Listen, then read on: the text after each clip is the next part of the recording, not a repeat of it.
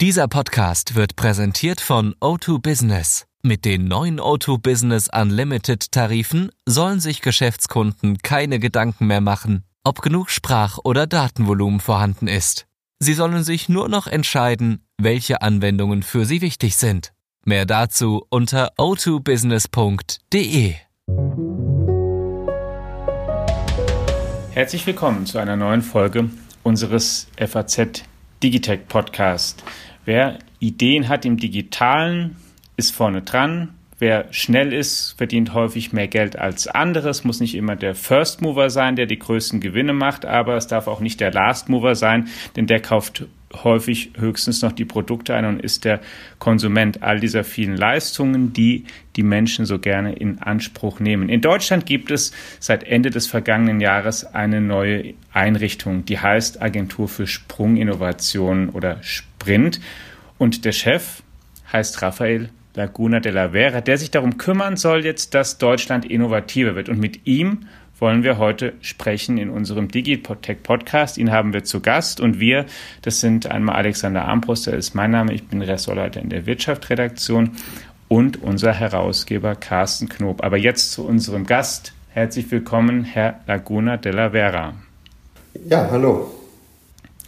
Sie sind geboren und aufgewachsen zunächst in Leipzig 1964 dann in den Westen ausgewandert, aufgewachsen und haben mit 16 Jahren schon ihr erstes Unternehmen gegründet. Was war das denn?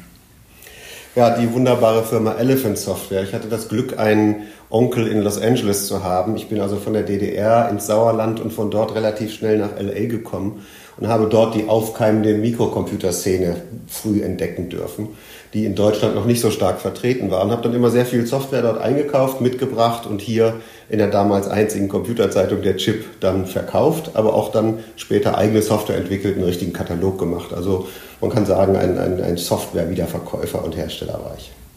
Ging das denn? Äh, ganz schnell, war das die Zeit, in der man in der Chip die Programme noch abtippen musste? Ja, ja, das war die Zeit, ja, ja klar. Ja, die, die, die Medien waren ja noch nicht so toll. Also ein Modem war noch nicht so richtig angesagt und bei der Deutschen Post verboten. Das dürfen wir ja nicht vergessen.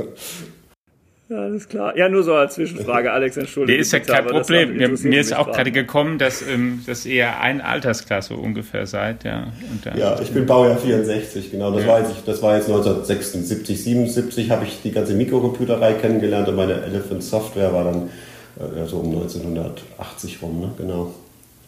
Ja, so, so alt wie mein Bruder. Also ich bin 69 und die, die Chip, das äh, ist über meinen Bruder bei uns äh, im, im Zimmer gelandet und insofern weiß ich noch genau, wie die damals aussah. Ja, ja, ganz schön dick war die da. ja. Ging das denn eigentlich neben der Schule als Unternehmer oder waren Sie dann gar nicht mehr in der Schule schon? Na, ich habe, ähm, weil meine Eltern mich gezwungen haben, muss ich ehrlich sagen, Abitur gemacht, aber die Schule war eine lästige Nebenbeschäftigung, die ich so stark optimiert habe, wie es gerade ging. Gott sei Dank äh, konnte ich mich ein bisschen nett machen, äh, indem ich die Schule, die, einige der Lehrerinnen und Lehrer dort mit Mikrocomputern ausstatten konnte. Deswegen haben die nicht so streng auf meine Fehlstunden geachtet. Aber ein glorreicher Abiturient war ich ganz bestimmt nicht. Viel Informatik lernen konnte man in der Schule ja gerade auch zu der Zeit ohnehin nicht, ne? Ja, lehren konnte ich viel. das, das war ja anders. Übrigens später dann an der Uni, an der ich ja auch nur drei Wochen war, auch nicht. Also das, waren, das war noch zu früh, ne? die, die, diese ganzen Sachen. Das hat sich total geändert, aber damals gab es einfach nichts in Deutschland. Sie sind dann auch Unternehmer geblieben in den Jahren darauf, auch als junger Erwachsener und dann auch später und haben dann im Jahr 2005 ein Unternehmen namens Open Exchange AG mitgegründet. Was macht das? Wir haben uns darum gekümmert, dass das Internet offen und frei bleibt. Das Internet ist ja eine Sammlung von offenen Protokollen und Diensten und Implementierungen, sowas wie Web und E-Mail, das kennen wir ja alle. Die Open Exchange hat sich und kümmert sich auch immer noch äh, darum, dass sowohl die E-Mail offen und frei bleibt, unser Open Source E-Mail-Server DAVCAT wird von 75 Prozent aller E-Mail-Server der Welt ja da nach wie vor benutzt dass es nach wie vor ein DNS gibt, was offen ist, also quasi das Telefonbuch des Internet und dass es sowas ähnliches wie eben ein Office 365 oder ein Google Apps eben auch als Open Source Version browserbasierte Anwendung gibt, äh, weil wir der Meinung sind, dass die Kerndienste des Internets offen und frei bleiben sollten bei der Open Exchange. Auf der Prämisse haben wir die Firma gegründet und auch recht erfolgreich gemacht und so ein bisschen das nicht so sichtbare Rückgrat sozusagen des Internets sozusagen stabil gehalten an der Stelle. Wie viele Mitarbeiter haben Sie da heute? So rund, so rund, also ich bin jetzt raus seit einem Jahr, deswegen kann ich mhm. Ihnen nur die Zahlen geben. Als ich ging, da waren es äh, knapp 300 Mitarbeiter. Okay. Ja, und dann, Sie haben jetzt schon das Stichwort gegeben. Sie sind seit einem Jahr raus, denn Sie haben eine neue Stelle angenommen. Sie sollen sich jetzt nicht mehr in einem einzelnen Unternehmen darum kümmern, dass es innovativ ist und am Markt erfolgreich, sondern Sie sollen das Ganze für Deutschland machen in der Bundesagentur für Sprunginnovationen, die angesiedelt ist in Leipzig, wo Sie auch ähm, geboren wurden. Ähm, für mich, ehrlich gesagt, klingt es natürlich auch sehr bürokratisch. Ja, es klingt so ein bisschen fast wie in der DDR, könnte so eine Agentur ja auch geheißen haben. Muss denn so, was, was machen Sie denn da und muss, muss so Innovation da vom Staat kommen oder wie muss ich mir das eigentlich vorstellen?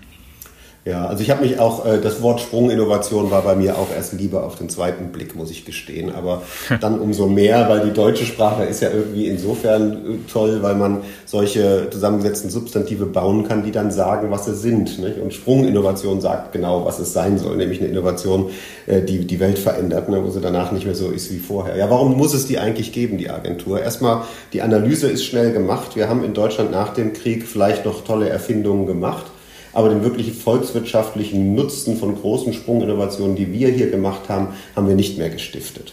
Wir haben das vor dem Ersten Weltkrieg und auch noch nach dem Ersten Weltkrieg sehr viel gemacht. Wir haben die Pharmaindustrie, chemische Industrie erfunden, wir haben das Automobil erfunden. Alles Industrien, die jetzt noch unseren Wohlstand tragen.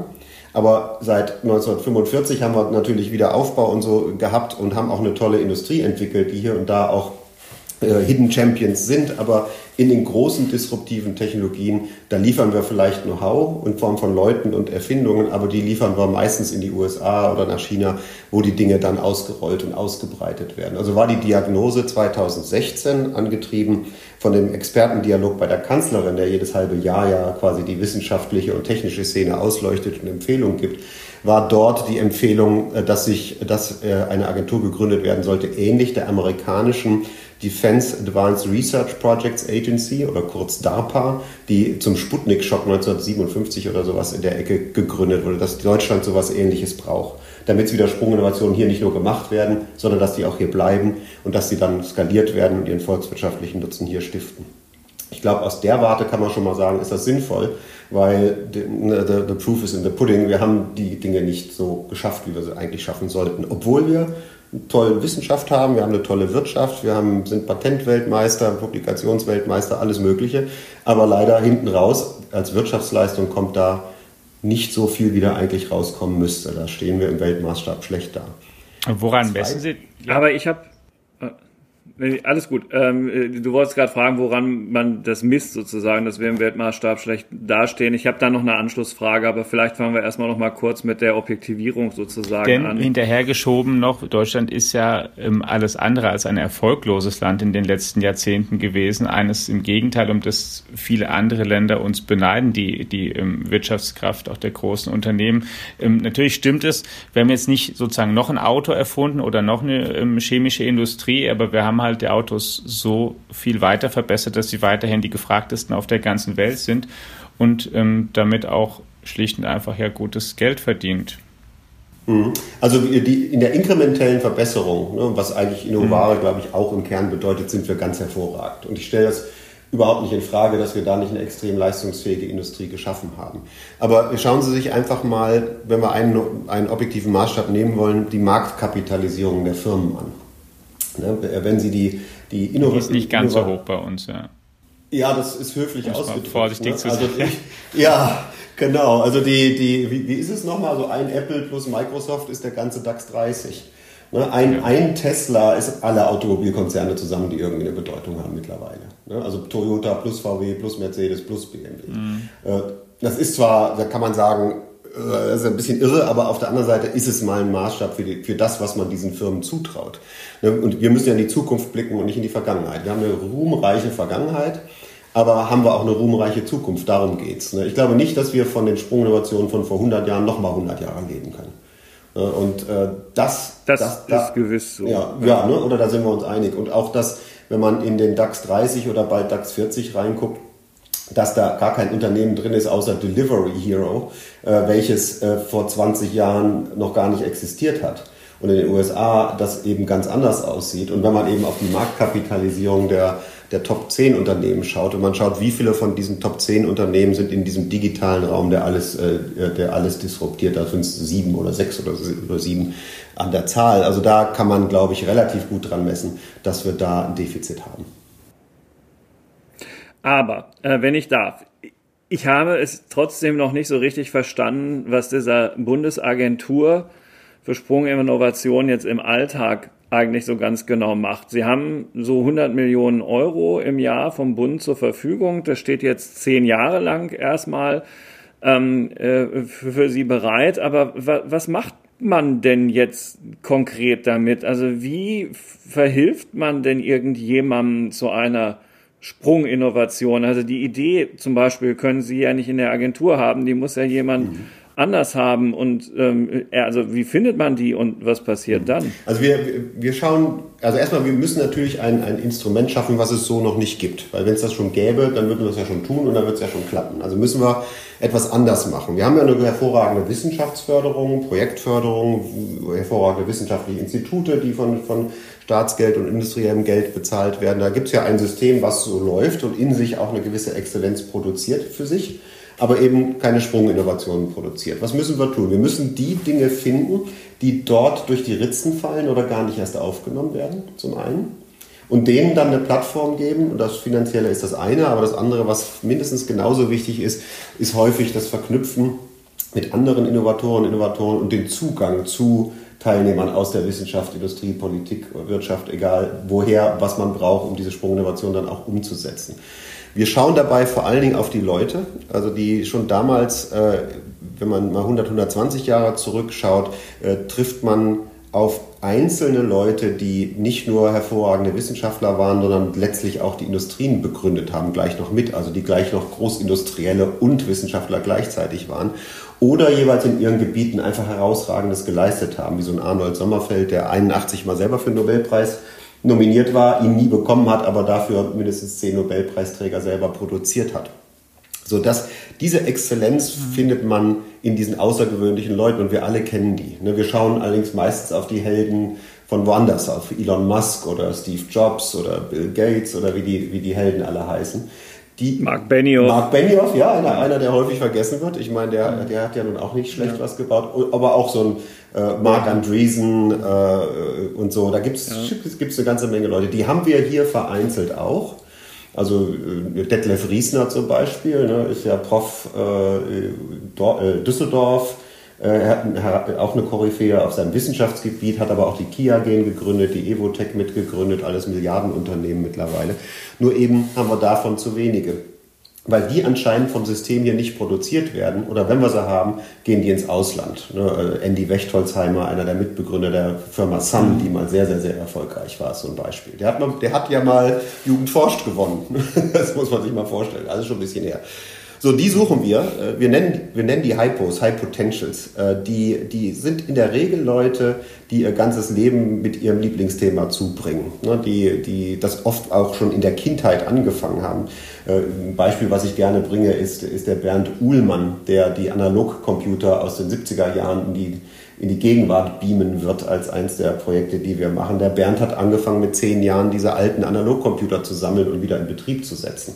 Das hat er Stand heute 40 Jahre lang gemacht. Er hat die beiden Bücher über Analogcomputer geschrieben. Er wird von der NASA eingeladen bei der 50-Jahr-Feier Apollo, um die Laudatio auf dem Helen Hölzle zu reden, der mit dem Werner von Braun damals die Apollo-Programme gemacht hat und dort der Analogcomputer-Papst war in dem ganzen Programm. Ohne den hätten die den Mond nicht getroffen. Ne? Also ähm. Wenn man das so macht und so für eine Sache brennt und dann noch ein bisschen intelligent ist, also die intellektuelle Kapazität hat, dieses Wissen auch wirklich anzusammeln, dann ist man irgendwann auf seinem Gebiet natürlich die absolute Koryphäe. Sagen so, Sie da einen, den Sie schon gerade gefördert haben, mit dem Sie gerade zusammenarbeiten, nochmal für die ähm, Leute, denen es nicht ganz geläufig ist, Analogcomputer, was ist das genau und was für ein Comeback steht jetzt bevor? Also wir, wir sind ja sehr gewohnt, Computer mit den Digitalcomputern äh, in, in, in, Gleichklang zu bringen. Ein Computer ist ein Rechner. Ne? Das Wort Computer ja. ist einfach nur Rechnen. Und äh, der Digitalcomputer zerlegt ja jedes Problem in Einsen und Nullen ne? und auf unterster Ebene addiert er die Einsen und Nullen zusammen und subtrahiert sie und multipliziert sie und macht aus einem Ablaufprogramm, also den eigentlichen Programmcode, dann das, was er machen soll. Es gibt ganz andere Computer, die die, die, die Natur einfach anders ans Rechnen tun. Also ein Beispiel, was ich gerne bringe, ist, wenn Sie die Strömung in dem Kanal berechnen wollen, können Sie ein Modell von dem Kanal bauen und Wasser durchfließen lassen. Ne, so, dann wissen Sie auch, was da durchfließt. Und die Strömungsberechnung ist ziemlich genau. Die Natur kann wirklich gut rechnen. Und so gibt es auch äh, sogenannte äh, analog-elektrische Computer, die einfach elektronische Schaltungen verwenden, die die Werte nicht in Einsen und Nullen zerlegen, sondern die Werte so wie sie sind als Spannungen in den elektronischen Schaltungen verrechnen. Das heißt, Sie addieren zwei Spannungen, äh, Sie haben einen Addierer, da legen Sie zwei Spannungen an, 5,7 Volt und 3,68 Volt und das addieren Sie und dann kommt irgendwas mit 8, so und so viel Volt hinten raus. Der Vorteil ist, dass sie gleich mit, ganzen, mit, mit solchen Zahlen rechnen können, das nicht zerlegen müssen. Der Vorteil ist, dass nur dann, wenn sie die Spannung anlegen, auch Strom fließt und die Dinger überhaupt Strom verbrauchen. Und der Vorteil ist, dass sie die nicht takten, wie das bei Digitalcomputern der Fall ist, sondern wann immer was passiert, dann macht das Ding sein Ding, dann läuft die Natur los, die Elektronen fließen sozusagen und da kommt hinten ein Ergebnis raus. Was letztlich dazu führt, dass viele Probleme mit Analogcomputern wesentlich schneller und wesentlich energieeffizienter vor allen Dingen gelöst werden können als mit Digitalcomputern. Da wir mit vielen Problemen meinen Sie zum Beispiel? Zum Beispiel Strömungsberechnung ist ein gutes Beispiel.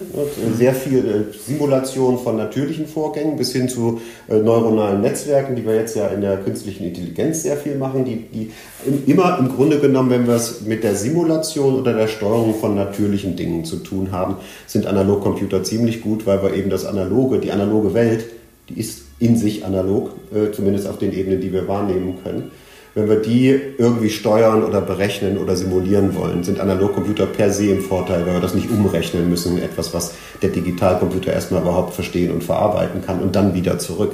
Sondern wir können, das war bei der Raketensteuerung ein einfaches Beispiel, Sie haben so ein, so ein Lagependel, damit Sie wissen, ob die Rakete in die richtige Richtung fließt. Da kommen aus den drei Achsen, ne, X, Y, Z, Spannungen raus, die sagen, wo, wie die Lage ist. Und diese Spannungen können Sie jetzt mit einer elektronischen Schaltung so verrechnen, dass Sie unten die Düse so steuern, dass die Rakete auf der Spur bleibt. Und wenn Sie das mit einer Analogsteuerung machen, geht das in Echtzeit und eben dann, wenn der Lagesensor seine Lage ändert, das heißt, wenn die Spannungen sich ändern. Bei einem Digitalcomputer müssten Sie erstmal die ganzen Analogdinge wandeln in Digitaldinge. Sie hätten ein Programm, was ständig guckt, ob sich was geändert hat und dabei natürlich Strom verbraucht, um dann neue Zahlen zu generieren, die Sie ans Triebwerk liefern, welche wieder umgerechnet werden müssen in Spannung, damit die Triebwerkssteuerung macht, was sie soll. So diese ganzen Zwischenschritte bleiben weg und deswegen sind Analogcomputer immer dann gut, wenn es analoges zu simulieren oder zu steuern gibt, was sehr häufig der Fall ist.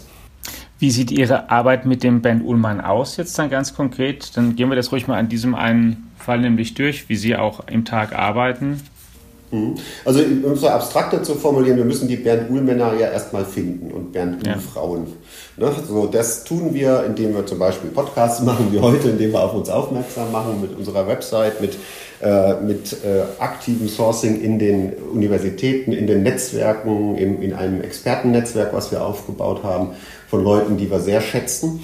Äh, wir arbeiten dort mit, äh, mit Leuten, die wir Innovationsmanager nennen. Das sind selber solche Hypos, High Potentials, die äh, meistens schon ein bisschen Seniorer sind und schon ein, zwei, drei, vier große Dinge in ihrem Leben gemacht haben und eine Mission haben in, in ihren Fachgebieten, die sie, die sie dann umsetzen wollen mit der Agentur. Die kennen natürlich auch nochmal tausend Leute irgendwie. Ne?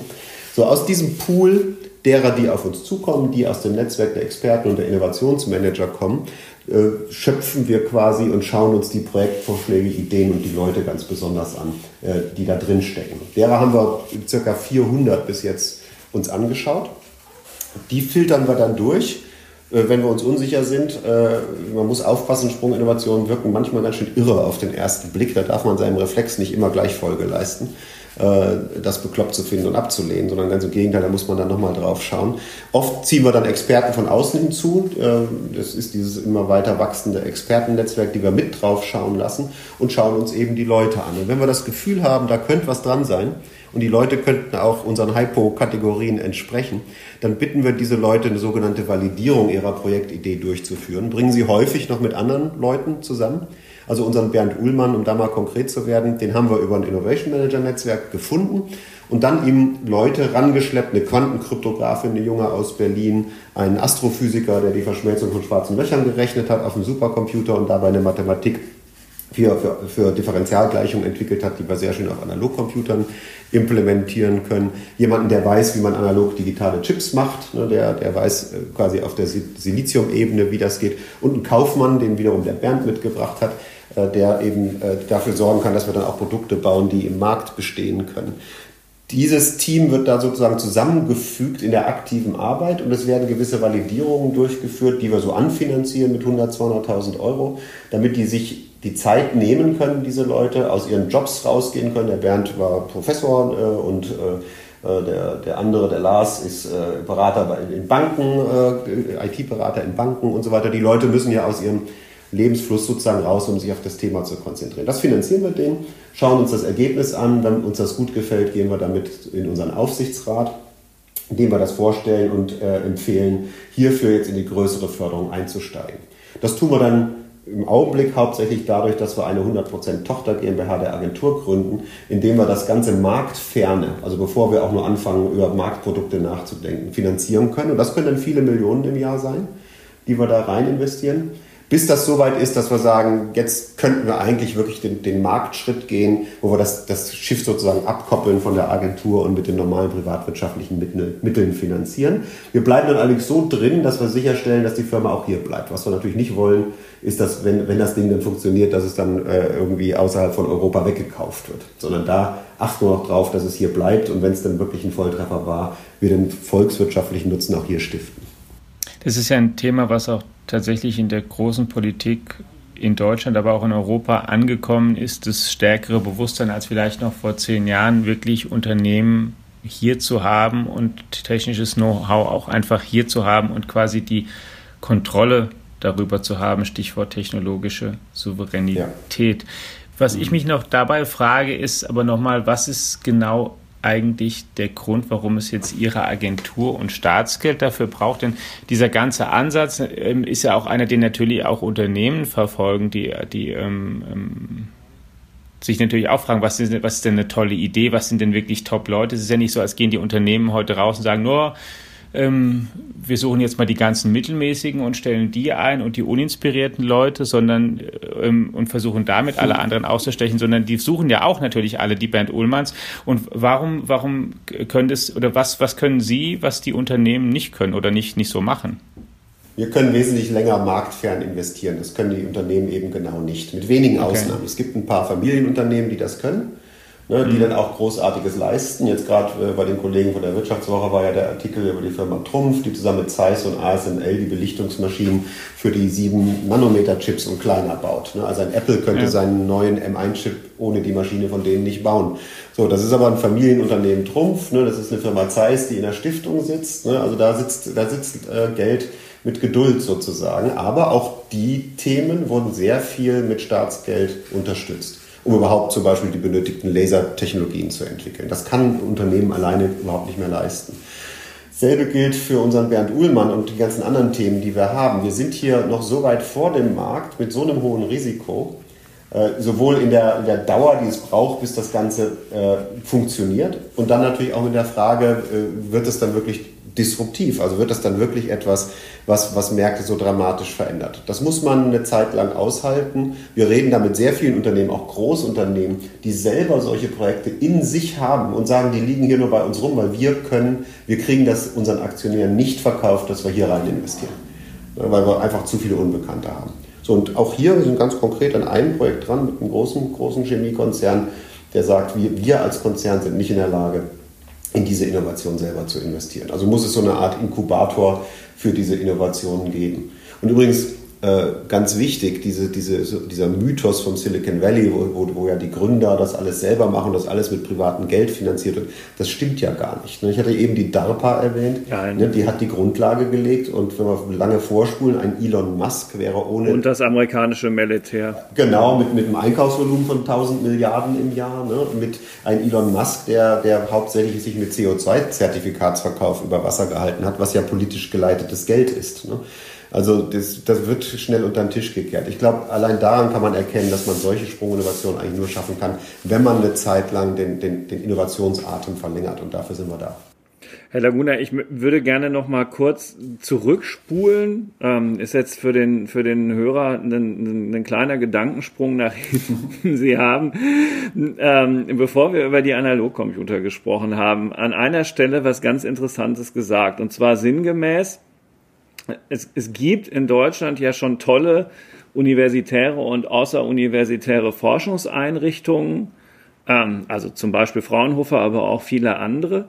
Und äh, die sind in diesem Geschäft ja auch unterwegs und wir, sagten sie, gucken dann, was bei denen möglicherweise durchs Rost fällt. Mhm. So, das, das, das ist das eine. Das andere ist aber, dass ich bei der Vorbereitung auf unseren Podcast heute ein Stück gelesen habe, in dem es darum geht, dass sie diesen Einrichtungen, eben Fraunhofer und anderen, auch vorwerfen, das möglicherweise gar nicht gut genug in sich zu machen, weil die nämlich den ähm, Ideen, den, den, den Forschern, die da aus ihren Ideen ein Startup machen wollen, möglicherweise zu viele Steine in den Weg legen. Und also da würde ich gerne mal nachfassen, was Sie genau damit meinen und an welcher Stelle Sie da mit Ihrer Agentur besser unterwegs sind. Mhm. Also es sind zwei, zwei sehr verschiedene Themen, obwohl sie beides Male die, die, äh, die wissenschaftlichen Institutionen betreffen. Das eine ist, dass das Finanzierungsmodell für die Forschung ist die, ist die Projektfinanzierung. Und die Projektfinanzierung hört nach drei, fünf oder spätestens aller spätestens zehn Jahren einfach auf für ein Thema. Das heißt, man kann dann nicht, wenn man, wenn man, oft ist es ja so, dass solche Innovationen auch mal gerne 15 oder 20 Jahre äh, dauern, dann wird der, dann funktionieren diese Instrumente einfach nicht mehr, weil dafür sind sie nicht gemacht. So, das zweite Thema ist, wenn jetzt äh, dort etwas erforscht worden ist, äh, wo die, die Forscher selber sagen, Mensch, daraus möchte, würde ich gerne eine Firma machen, wäre mein Ansatz, das diesen Leuten ja möglichst einfach zu machen und ihnen am besten noch einen Scheck mitzugeben ne, äh, dass sie, dass sie, oder für die jungen Hörer, kann man Scheck nicht mehr sagen, ne, Geld mitzugeben, einen PayPal-Account mitzugeben. Was ist ein Scheck? Wie war? ja, ja, aber muss über sowas nachdenken. Ja, jetzt wusste einer unserer Mitarbeiter nicht, äh, wer Sepp Herberger ist. so, so, sowas muss man, muss man dann mal erzählen. Anyway, dass, dass dann denen doch lieber Geld mitgibt, damit sie diese Firma um Gottes Namen doch bitte, bitte machen. Stattdessen muss man sich, und das ist nicht Fraunhofer spezifisch, sondern das gilt für alle äh, wissenschaftlichen Institutionen und Universitäten, mit wenigen Ausnahmen, die das schon mal für sich selber anders geregelt haben, muss man sich in eine langwierige, komplizierte, teure Verhandlung begeben, um die Lizenz Lizenzaus, die, die Lizenzverhandlungen, Beteiligungsverhandlungen äh, für die dort erwirtschaftete IP, die man mitnehmen möchte, zu führen. Das kostet erstmal Geld, wenn man Anwälte und so weiter braucht. Mhm. Es dauert gern mal ein Jahr oder zwei, ne, was schon unglaublich ist. Zeit, wir haben es eingangs ja gesagt bei Ihrem Jingle am Anfang, ne, also Zeit hat man eigentlich nicht im, im Innovationsbereich. Und drittens ist dann häufig, endet das häufig mit einer Beteiligung der wissenschaftlichen Institute, sowohl am Umsatz oder einer Lizenzeinnahme und einer Beteiligung am Unternehmen selber. Was es den aus zu gründenden Firmen dann sehr schwer macht, im privaten Finanzierungsumfeld Geld zu finden, weil die privaten Finanzierer wollen ja das Geld in die Weiterentwicklung der Firma stecken und nicht der Firma Geld geben, welches es dann gleich an die Institutionen weitergibt, wo sie herkommen. Und damit wird kein Mehrwert mehr gestiftet. Und es ist meines Erachtens mhm. auch volkswirtschaftlicher Unsinn, weil wir haben ja mit Steuergeld jetzt diese Dinge finanziert, jetzt sind die soweit. Jetzt wäre das ja schön oder toll und begrüßenswert, wenn dieses Steuergeld, was wir in diese Forschung investiert haben, dazu führt, dass wir wirtschaftlichen und damit volkswirtschaftlichen Nutzen stiften. Stattdessen bremsen wir diese Leute aus. Und darüber habe ich mich schon vor einem Jahr geäußert. das findet man auf unserer Webseite, auf der Sprint mit Dora, Sprintsprung Innovation Deutschland.org. Mhm. Da gibt es ein Paper zum Finanzierungskreislauf wo unter anderem eben auch drinsteht, dass es eine Sprunginnovation wäre, wenn wir die Ausgründung dramatisch vereinfachen würden. Ich, ich habe da empfohlen, mhm. einfach eine, eine, eine stille, atypische Beteiligung von 3%, ohne Stimmrechte, mit Verbesserungsschutz und fertig. Nehmt alles mit, was ihr braucht und macht. Was die dann nicht abschrecken würde, sozusagen. Genau, genau weil das sind dann, das ist dann, das sitzt ja hinten im Bus das Geld, das stört nicht. Und dass die bei einem Exit dann, wenn, wenn jetzt der Blockbuster kommt und wir haben was ganz Tolles gebaut und das nächste Apple ist in Deutschland entstanden und es ist eine Billion wert, dann sind drei Prozent ganz schön viel. Und viel mehr, viel mehr muss man eigentlich nicht machen. Und vor allen Dingen muss man so machen, dass das Ganze richtig schnell geht. Und dann sollte man es noch so machen, wie gesagt, dass es auch für die einfach ist, die Finanzierung zu bekommen. Wobei, das sind dann andere Baustellen, die sind in dem Paper auch nochmal erwähnt, wie dann die Seed-Finanzierung und späteren Finanzierung von so Firmen auch verbessert werden können. Aber daran wird auch gearbeitet. Das wäre in sich eine Sprunginnovation, wenn wir die Innovation, die wir sowieso schon machen, äh, zum Sprung raus in die Wirtschaft verhelfen würden. Im Augenblick ja, wir, wir auf Bundesebene werden ca. 18 Milliarden in die wissenschaftlichen Institutionen gesteckt. Auf Landesebene geht ja nochmal wahrscheinlich ungefähr derselbe Betrag in die Universitäten. Und wir schaffen es noch nicht mal mehr als 60 oder 70 Ausgründungen pro Jahr damit zu produzieren.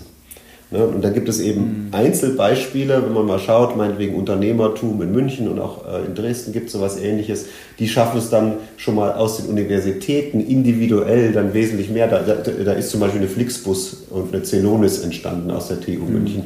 Und der Darmstadt strengt sich, glaube ich, auch sehr an ja. hier in der Region. Ja, Darmstadt, Darm, ja, ja, Darmstadt ist mhm. gut, Dresden ist gut, die, die, die mhm. Tübinger und Karlsruhe fangen auch an gut zu werden, aber da, ist, da müssen wir noch viel Strecke machen. Also meines Erachtens fehlen da zwei Nullen an der Zahl. Also wir müssten eigentlich 5000 Ausgründungen haben und nicht 50. Hm. Wie kommt Ihre, Ihre sage ich mal, freundliche Kritik bei den äh, Instituten, bei diesen Forschungseinrichtungen selber an? ja, wie kommt Kritik im Allgemeinen an? Ne? Also ja, das war eine Fangfrage. naja, nein, sehr, sehr ganz, also wir haben ein hervorragendes Verhältnis mit denen. Also wirklich, wir, wir haben ja auch gemeinsame Projekte. Mhm. Wir haben auch ein innovatives Verhältnis jetzt. Ja. ja. nein, also es hängt sehr davon ab, mit wem Sie reden. Ne? Es gibt natürlich Leute, die sagen, was will dieses Greenhorn hier aus der Wirtschaft? Der hat doch keine Ahnung und hat der sich schon mal das Beihilferecht angeschaut und das dürfen wir gar nicht und wenn wir das könnten, würden wir das ja tun und so weiter. Äh, das höre ich natürlich auch und natürlich hört man es auch im, im, im Bildungs- und Forschungsministerium nicht unbedingt gerne, wenn ich so eine Kritik übe. Ne? Die, die sind ja auch für mich zuständig und der, denn jemand aus dem eigenen Haus sozusagen sagt dann etwas über die Arbeit des Hauses. Aber ich glaube schon, dass die, dass die Erkenntnis, dass da was passieren muss, eigentlich bei allen da ist. Also ich glaube, der, der, der, der, der Aussage, wir müssen mehr Ausgründungen haben, würde jeder zustimmen. Und wir streiten jetzt halt drüber, wie man es machen muss. Und das ist ja ein konstruktiver Streit. Der ist doch gut. Sie sind ja jetzt seit bald einem Jahr dort engagiert. Über den Bernd Ullmann haben wir schon gesprochen. Was sind denn andere oder wie viel in dem Jahr jetzt, wie viele Projekte haben Sie denn da jetzt eigentlich angestoßen? Also wir haben und wenn ich nochmal nachfragen darf an der Stelle, präzisierend, noch. es geht ja offenbar nicht, ja, kaum vorstellbar, Alex. Also entschuldige. Ähm, nee, äh, es geht nicht hier. nur um Info ja, ja, zum Glück sehen wir uns ja nicht. Ne?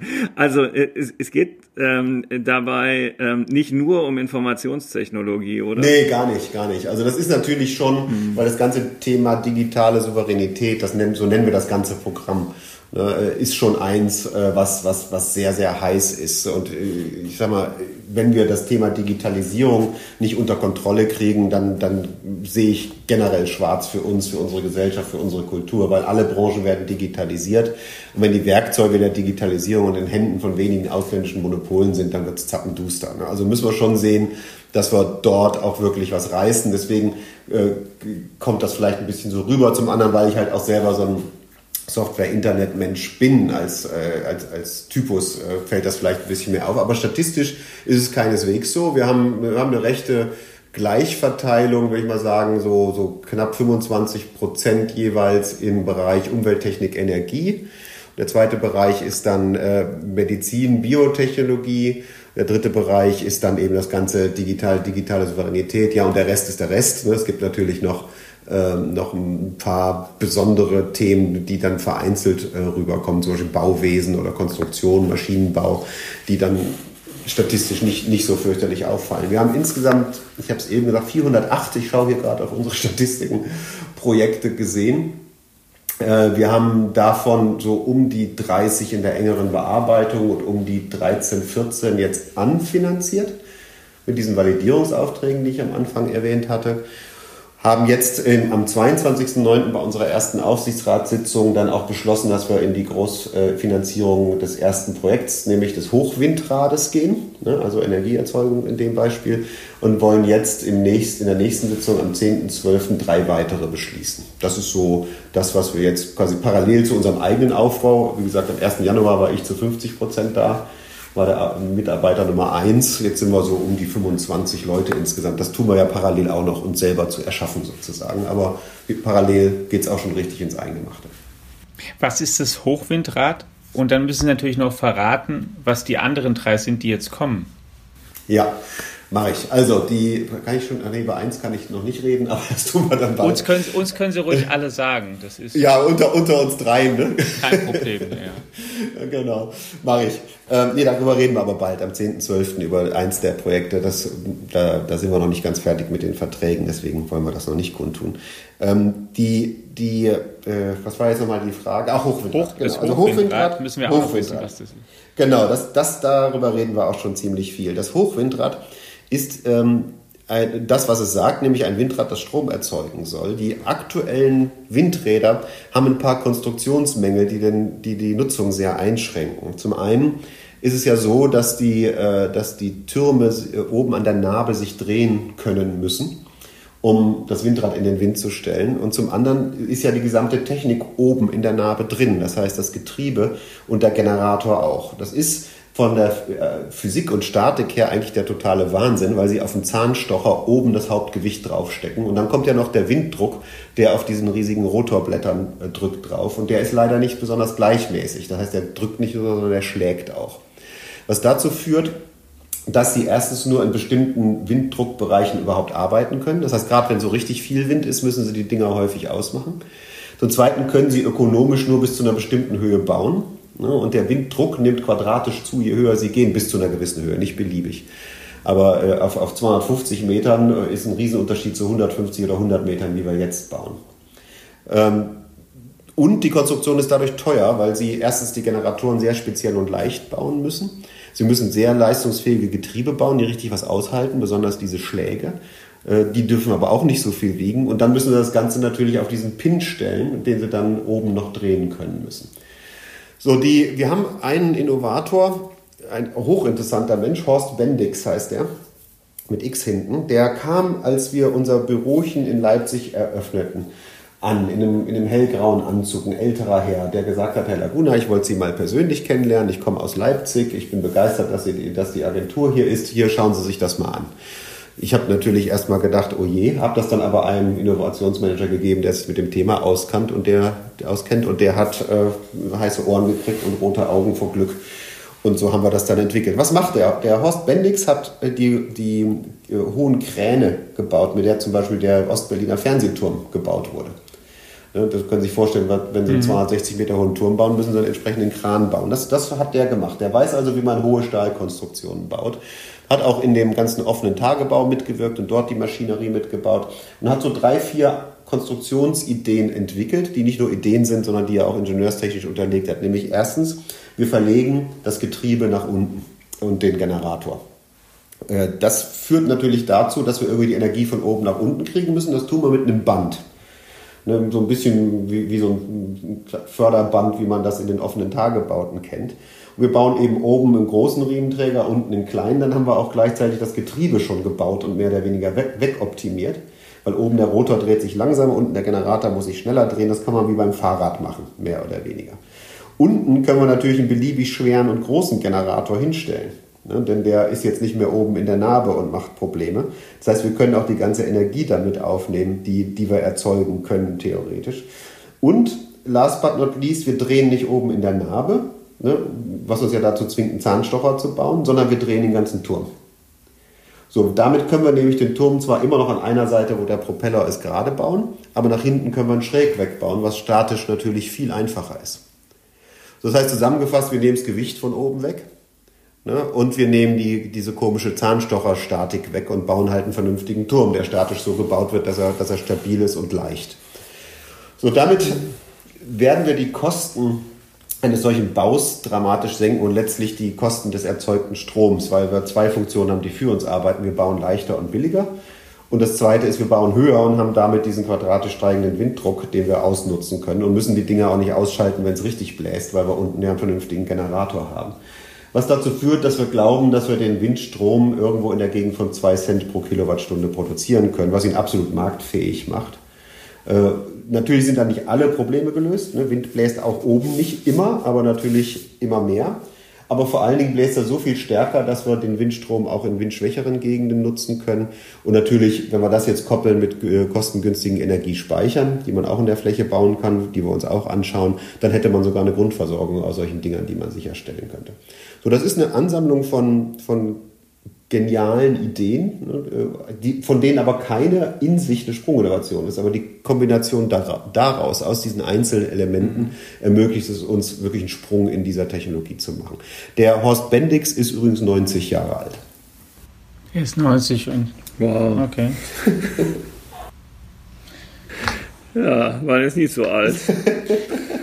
Wow. Und was ja, so die Windanlagenbauer, die jetzt bis die die ähm, die die gängigen Windräder herstellen, die sind darauf bislang nicht gekommen oder hatten die das mal überlegt, aber dann verworfen?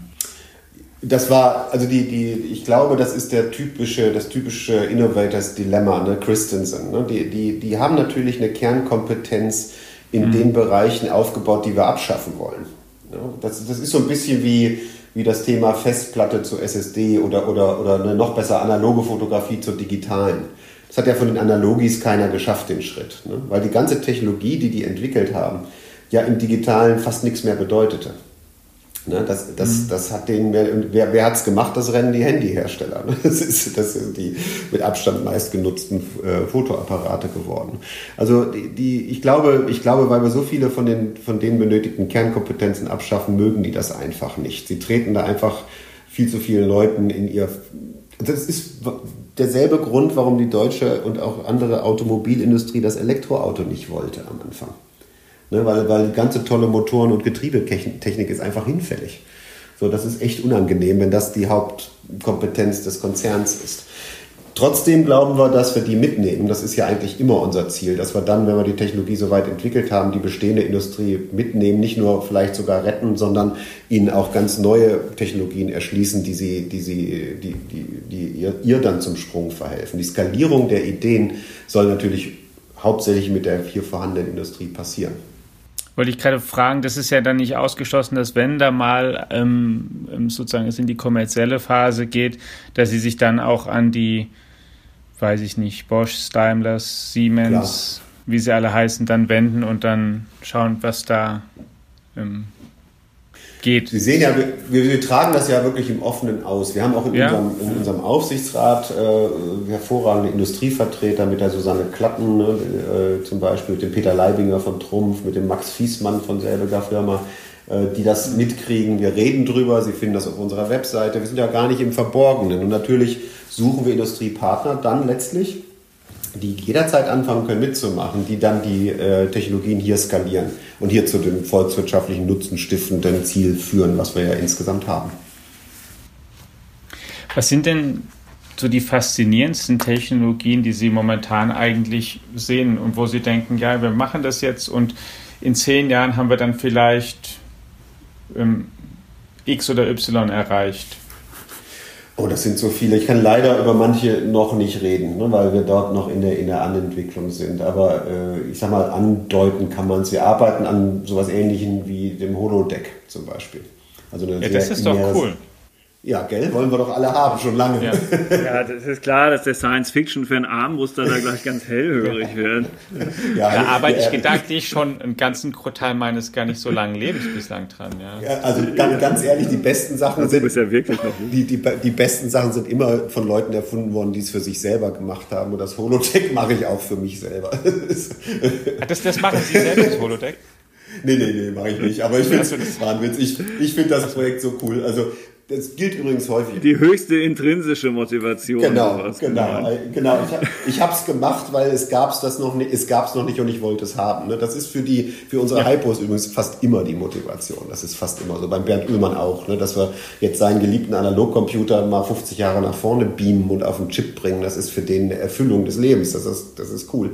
Aber es gibt auch andere Sachen, wo wir, wo wir, also jetzt mal ähm, Energie, ne? ist äh, Energiespeicherung, Energieerzeugung, äh, die unseren Planeten äh, erhält, ist die Wurzel allen Wohlstands. Ne? Also ich habe so eine, äh, ich nenne das gerne Maslow'sche Innovationspyramide. Unten die wichtigste Innovation ist, dass wir Energie haben, die, die günstig überall verfügbar ist. Weil das die Und die Toilette wahrscheinlich, ne? sonst wäre es ja auch. Die kommt, dann, die kommt dann von alleine. Ja, ja, das ist schon richtig. Ja. Aber die Toilette kommt von alleine. Also wenn man Energie hat, man kann eigentlich aus Energie fast alles ableiten. Das zweite Riesenthema ist natürlich Gesundheit.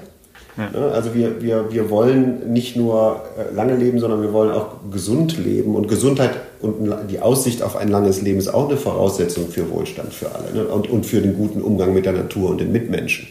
Wenn man denkt, dass man eh in den nächsten fünf Jahren drauf geht, ne, dann, dann gibt man sich auch nicht so viel Mühe mit dem Rest, logischerweise. Ne. Deswegen sind so Projekte, die sich um die Menschheitsgeißel kümmern und eins davon werden wir am 10.12. verkünden äh, und gute Aussichten haben, die, die äh, von der Welt, von der Erde zu verbannen, das sind natürlich auch Projekte, die immer großen Enthusiasmus äh, richtiger und berechtigterweise überall aus. Äh, also 10.12. schreibe ich mir jetzt auch schon mal auf Energieprobleme gelöst. Die Energie, Energieprobleme, das, nee, 10.12. Äh, verkünden wir das Projekt, was eine der großen Menschheitsgeißeln möglicherweise löst. Und nein, es ist nicht Krebs. Es, ist es wird doch noch ein gutes Jahr. Ich wollte es gerade sagen. Kann, also so können wir auch weitermachen. ja. ja, wir, haben noch, wir haben noch ein paar. Also äh, dann das andere Thema Umwelttechnik. Wir, wir haben ein Einvalidierungsprojekt gemacht, in dem wir bewiesen haben, dass wir mit sogenannten Microbubbles, also mit ganz kleinen Luftbläschen in der Flüssigkeit, Mikroplastik entfernen können aus, aus Flüssigkeiten. So, das, das ist jetzt vielleicht ein sehr eng umgrenztes, auch wenn auch, wenn auch großes Problem, aber das ja. weiten wir gerade aus, dass wir ganze neuartige Kläranlagesysteme bauen können, die wesentlich leistungsfähiger sind, wesentlich kleiner sind, hier Stichwort Toilette, ne? Und wenn sie kleiner ja, und leistungsfähiger sind, sind sie auch billiger, ne? Und dann haben wir auch das Klo für jeden, aber vor allen Dingen auch äh, quasi am Verursachungspunkt schaffen wir eben diese Probleme wie Mikroplastik und sowas gleich mit weg, was auch, äh, was auch einen unheimlichen Impact hat. Also von der Sorte haben wir so 20, 30. Ne?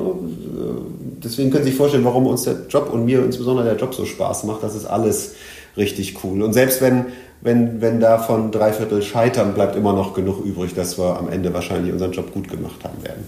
Das ist ja ohnehin so ein bisschen, jetzt haben Sie das Stichwort schon gesagt, Scheitern ein bisschen vielleicht in Deutschland auch ein Problem, es ähm, sehr negativ behaftet ist oder als schlimm gilt und dann auch ein bisschen zu Ängstlichkeit führt und, und ähm, es ist nicht jeder, wird in Amerika gleich ein Elon Musk oder ein Mark Zuckerberg, aber andererseits ist es da halt zum Beispiel ein bisschen normaler oder kulturell anders verwurzelt, dass man halt auch einfach mal daneben liegt und dann geht es halt weiter, dann hat man halt mal daneben gelegen und es ist nicht schlimm, weder für einen selbst noch gucken andere einen dann zehn Jahre komisch an und sagen, ach, das hat ja damals nicht geklappt, ne, weißt du noch? Hm. Ja, ja, da hat man gleich das Makel, ne? was einem dann vorgeworfen Nee, also dieses, dieses, deutsche Angst, German Angst, ist ja sogar in die englische Sprache eingeflossen, in die, in die amerikanische. Ja. Dieses Angstgehen würde ich wirklich gerne durch ein Mutgehen ersetzen. Ne? Und ich würde auch gerne Bock auf Fortschritt machen. Ne? Denn, denn es gibt ja auch so eine Fortschrittsfeindlichkeit ne? oder so eine, so eine anmaßende Verzichtskultur. Ne? Also, dass wir sagen, um, um die Welt zu retten, muss man verzichten auf irgendwas. Ne? So, das können wir ja für uns gerne sagen, ne? wir mhm. super wohlständigen Leute, aber dass wir das Leuten in den aufstrebenden Ländern sagen, ey Leute, kauft euch kein Auto, es verpestet die Welt, ne? ist ja, einfach kommt ja nicht so innovativ an. Ne? Nee, das ist auch unverschämt. Das also was Thema funktioniert nicht, aber das ist im Zweifel nochmal ein Thema für einen eigenen Podcast. ja, da, davon, davon mal abgesehen, es funktioniert nicht, aber es ist auch total anmaßend. Ja. Also ja, nee, das müssen wir. Und natürlich jetzt wir als, als Bundesagentur, die wir ja Steuergeld ausgeben, dass wir vom Scheitern unserer Projekte reden, ist ja auch neu. Ne? Dass man normalerweise ja. springt einen da der Bundesrechnungshof sofort an die Gurgel. Ne? Und äh, ich, ich weiß nicht, kann ja auch noch passieren, aber wir sind mit der Ansage losgegangen, dass wir Projekte äh, äh, finanzieren werden, die scheitern werden. Und das keiner will scheitern, aber man muss sich das Scheitern zumindest als Möglichkeit erlauben, weil sonst geht man einfach keine Risiken ein. Das ist auch eins der Probleme, glaube ich, warum wir keine Sprunginnovation im Wissenschaftssystem und auch im Wirtschaftssystem produzieren im Augenblick. Weil wenn etwas zu mutig ist, dann machen wir es lieber gleich gar nicht erst, ne, weil es könnte ja scheitern. Und weil wir natürlich viel zu verlieren haben was ja ein bisschen in dem drin steckt, in dem hohen ja. Wohlstand. Dann ist automatisch, Klar. also umso höher der ist, umso mehr Kraft verwendet man darauf, den erstmal zu sichern und zu verteidigen und das ist übrigens interessant, ne? die wirklich großen Innovatorinnen und Innovatoren der Geschichte, das waren auch wirklich Leute, die wenig zu verlieren hatten, sehr oft. Ne? Es gibt natürlich wie immer Ausnahmen, aber ich meine, man kann sich ja mal die Lebensgeschichte von einem Elon Musk oder Steve Jobs angucken. Ich meine, der Steve Jobs war ein Adoptivkind Ne? Mhm. Äh, ja, der ganz schön Schwierigkeiten hatte und auch äh, wirklich sehr, sehr hartnäckig sein musste, um mit seinem Krempel da irgendwann mal durch die Tür so, zu kommen. So sieht's aus, ja. ne? Oder, ne? Also und so weiter. Also man ja. kann sich die Lebensgeschichten angucken. Das, klar, das waren Leute, die einfach intrinsisch äh, risikobereiter waren, weil sie weniger zu verlieren. Aber das muss ja gar nicht sein. Ich meine, ähm, äh, ich, ich, ich bei mir ist dieses Angstgehen irgendwie nie so ausgeprägt gewesen. Also ich bin nicht irrsinnig, ne? also ich bin schon auch, kann auch vernünftig Wieso kommen Sie tatsächlich nicht rüber gerade? nee, ich, ich verstehe das nicht. Also wenn, da kann man sich ja gleich erschießen. Ich meine, am Ende sind wir eh alle tot. Ne? Also wir fliegen auf einer Steinkugel, die sich mit über 1000 Stundenkilometern dreht, mit über 3000 Stundenkilometern um einen Fusionsreaktor, der echt heiß ist, der sich wiederum mit 40, 50.000 Sachen um ein schwarzes Loch fliegt. Also ich meine, wenn man sich das vor Augen führt, dann hätte man glatt Grundangst zu haben. Aber jetzt hier als Ameise auf diesem Planeten da rumzurennen und sagen, oh Gott, was habe ich alles zu verlieren? Ich glaube, wir haben so viel zu gewinnen, das ist viel spannender. Muss man das machen, um Unternehmer zu werden? Da würde ich gerne nochmal auf den Beginn nämlich zurückkommen. Mit 16 Jahren haben Sie zum ersten Mal ein Unternehmen gegründet. Was, was braucht es da? Ach, Naivität ist immer gut, ne? wenn man sich nicht, nicht so genau weiß, worauf man sich einlässt äh, und, und eine gewisse, äh, ja, man, man, sollte nicht allzu viel auf die alten Leute hören, die einem sagen, warum das alles nicht geht. Ne? Man sollte einem klar sein, dass alle nur mit Wasser kochen. Und ja, man kann falsch liegen und da hatten die eben recht, ja, na und, da könnte sich auch nichts verkaufen. Ich glaube, so ein bisschen dieses schmerzfrei, ich mache das jetzt einfach mal, ist mir egal, was die sagen. Und auch das bisschen nicht so genau wissen, worauf man sich einlässt, weil wenn man das alles wüsste, würde man es vielleicht von vornherein gar nicht erst machen. Ne? Äh, ist eine ganz gute Kombination. Also ruhig mit so einer jugendlich frischen Naivität rangehen und einfach mal machen. Sagt Rafael Laguna de la Vera, Gründungsdirektor der Agentur für Sprunginnovation Sprint mit D am Ende. Herzlichen Dank dafür, dass Sie die Zeit sich genommen haben, in unserem Podcast darüber zu sprechen, was Sie machen in Ihrer jetzt bald ein Jahr lange innehabenden Position, was Sie noch vorhaben, welche Einblicke Sie uns da gegeben haben. Ähm, wenn Sie, liebe Zuhörerinnen und Zuhörer, Interesse an diesen Themen haben, dann verweisen wir Sie natürlich gerne weiterhin auf diesen Podcast, wo wir Sie auf dem Laufenden halten werden, auch auf alle anderen Angebote der FAZ, die Tageszeitung, die Sonntagszeitung, unser F Plus Angebot, die Homepage, unsere Digitech App natürlich, deren Bestandteil dieser Podcast ist. Da werden Sie dann auch erfahren, was am 10. Dezember verkündet wurde und auch was Horst Bendix weitermacht und was aus den Ideen von Bernd Uhlmann wird. Und ich glaube, das haben wir auch, Carsten, feststellen können. Die Agentur für Sprunginnovation ist kein Innovationskombinat, sondern eine agile Einheit, die cool klingt, wenn ich das mal so sagen darf. äh, ja, klingt cool. Und ähm, es gibt ja manchmal so im, nach dem Abspannen von so Hollywood-Filmen noch so Take, Takeouts, heißt es, glaube ich, oder so ähnlich. Ne? Also das ist ja, die ist ja in Leipzig, ne? Und ganz am Anfang hat der Alex ja gesagt, das ist ihre Geburtsstadt. Mhm. Das ist ja irgendwie ein lustiger Zufall. Wie fühlt sich das an? Ja, das musste ich mich natürlich auch gleich rechtfertigen, ne? So nach dem Motto, der Laguna hat die Agentur nach Leipzig gesetzt, weil er in Leipzig geboren ist. Naja, das war natürlich irgendwie schon so ein Coming Home. Ich bin mit zehn Jahren da weg, ne? 74 dann ins Sauerland ins Schöne und dann ja gleich in Amerika und dies und das und große weite Welt. Jetzt äh, so eine Agentur da in diese Stadt mit dieser Wahnsinnsaufbruchsstimmung zu setzen, ist natürlich super cool. Aber ich habe es nicht gemacht, weil es meine Geburtsstadt ist, sondern weil es die idealen Verhältnisse für uns hat. Es ist nicht so überlaufen und teuer wie Berlin. Wir machen noch einen Unterschied. Wir kriegen super Mitarbeiter. Das ist auch in der Tat so. Und auch das Image der Stadt passt gut zu uns. Es ist im Osten, was ich auch wichtig finde, wenn wir, wenn wir denn jetzt hier drüber reden, dass wir, dass wir ein Land werden wollen, dann müssen wir auch da investieren und alle Leute dort mitnehmen. Also ich bin total happy, dass das passiert ist. Aber es ist nicht passiert, weil ich da geboren bin, sondern umgekehrt, weil Leipzig der richtige Ort für uns ist. Ja, was für ein schönes Schlusswort, oder? Absolut. Und da sehen Sie auch, dass wir innovativ sind, heute nach der Abmoderation sogar noch einen kleinen Abspann gesendet haben. Bis zum nächsten Mal. Bleiben Sie in diesen Zeiten gesund. Machen Sie das Beste draus. Bis dann. Tschüss. Ciao. Tschüss. Ciao.